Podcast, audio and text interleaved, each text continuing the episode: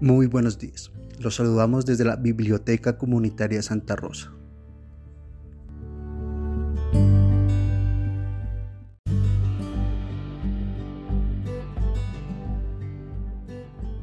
Hoy, la señora Marta Montes me cuenta una bonita historia sobre el palo del ahorcado.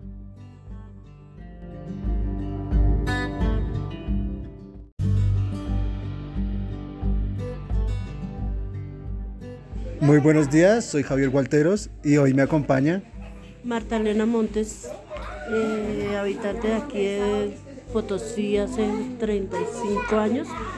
Pues siempre ha estado el árbol ahí, el palo ahorcado. Lo acompañan dos, tres cruces y hace años pues un chico se ahorcó ahí en, una de las cruces. Ah, claro, no el árbol. Fue que el chico se ahorcó y pero fue en una de las cruces, muy jovencito, muy de todo. Y ya después vinieron a sacar el reportaje y, lo, hicieron un muñeco ahí al pie del árbol, pero no fue el árbol, fue en una cruz.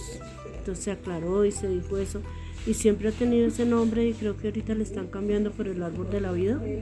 Es algo histórico acá en el barrio, es algo muy bonito para que vengan, compartan en Semana Santa es la cruz más grande, la bajan a Candelaria, la suben entre muchos hombres y es una procesión muy hermosa en Semana Santa, parece un pueblo con muchos vendedores, todo eso, y hacen las estaciones y vuelven y colocan la cruz allá.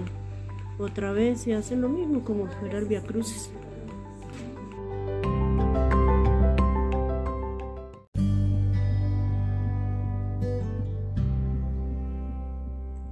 Las invitamos y los invitamos a que escuchen todas esas historias que tiene la Biblioteca Comunitaria Santa Rosa para compartir con todos ustedes.